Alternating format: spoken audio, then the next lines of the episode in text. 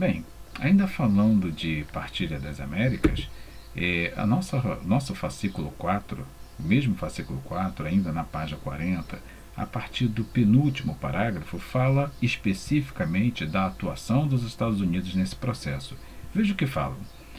Os Estados Unidos rapidamente tornaram-se uma importante economia no cenário mundial,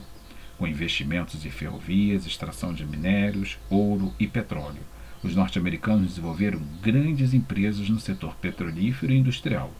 Nesse sentido, a América Latina tornou-se importante região para atender aos interesses capitalistas norte-americanos e o local apropriado para extrair matérias-primas necessárias para estabelecer uma sociedade em crescente expansão populacional. A doutrina do Destino Manifesto garantiu aos estadunidenses a justificativa perfeita para implementar e expandir seus interesses imperialistas sobre o globo, em especial na América Latina, sobretudo é, sobre a região do Caribe, o imperialismo norte-americano teve início com a doutrina Monroe, de desenvolvida pelo presidente James Monroe, é, que viveu entre 1817 a 1825, que no ano de 1823, através da conhecida expressão a América para os americanos, defendia a soberania dos países americanos frente a qualquer tentativa de recolonização da América pelos europeus.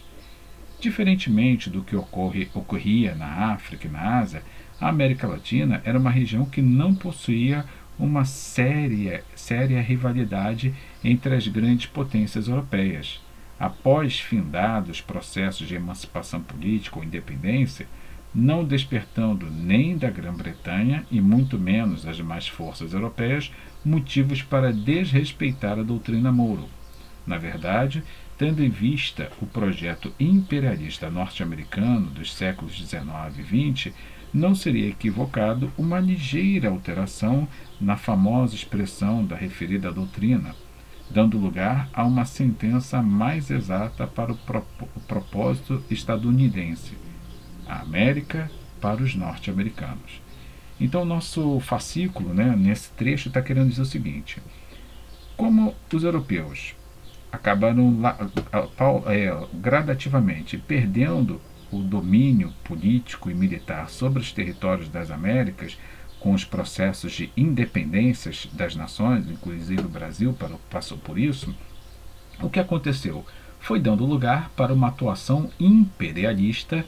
não militar dos Estados Unidos que começou a dominar o território e para isso utilizou-se de uma série de estratégias ou doutrinas com especial destaque para a doutrina, doutrina Monroe que se baseava no, no argumento a América para os americanos, mas os europeus de lá ficavam fazendo uma verdadeira brincadeira. Na verdade, o termo certo não seria América para os americanos, e sim a América para os norte-americanos, numa clara brincadeira de que os, os Estados Unidos não estavam interessados em defender a liberdade econômica, política, civil da, da, do continente americano, e sim garantir seu domínio sobre toda a América em benefício do próprio Estados Unidos.